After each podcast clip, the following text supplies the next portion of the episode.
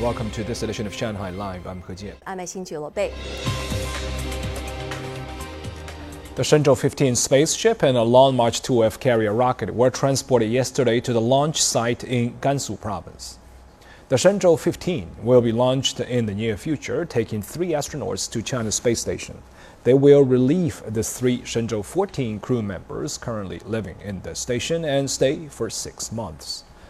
The China Manned Space Agency said all equipment at the launch site is in good condition and various pre launch checks and tests will be carried out as planned. This will be the first time the country's manned space program will have two astronaut crews in space at the same time.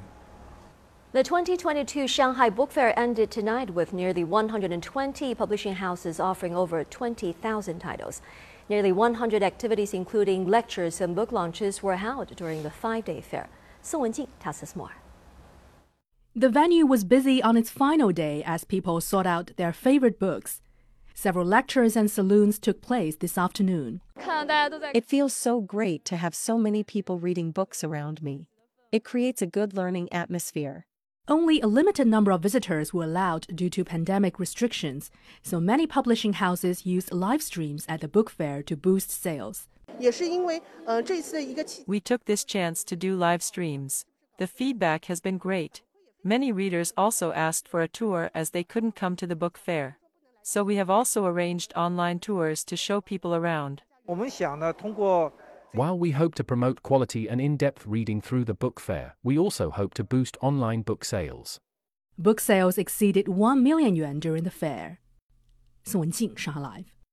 Over 250 people were killed after a 5.6 magnitude earthquake hit Indonesia's West Java province on Monday. President Joko Widodo said today that the government would provide compensation to victims and their families.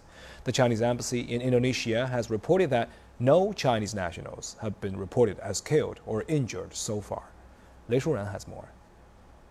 The quake struck at 1:21 p.m. Jakarta time. The epicenter is located 10 kilometers southwest of the district of Cianjur in West Java province, at a depth of 10 kilometers. When it happened, I was sleeping, but all of a sudden my bed shook and I ran outside. Houses had already collapsed. I heard something crash and then everything was flattened. Over 10,000 people were forced to flee their homes and take shelter as their houses were damaged by the quake. Infrastructure such as roads, school buildings, office buildings, mosques, and health facilities were also severely damaged by the quake.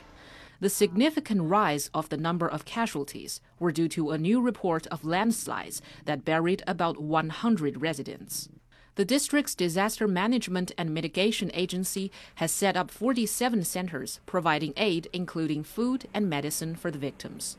Initial rescue attempts were hampered by damaged roads and bridges and power blackouts, and a lack of heavy equipment to help move the concrete rubble.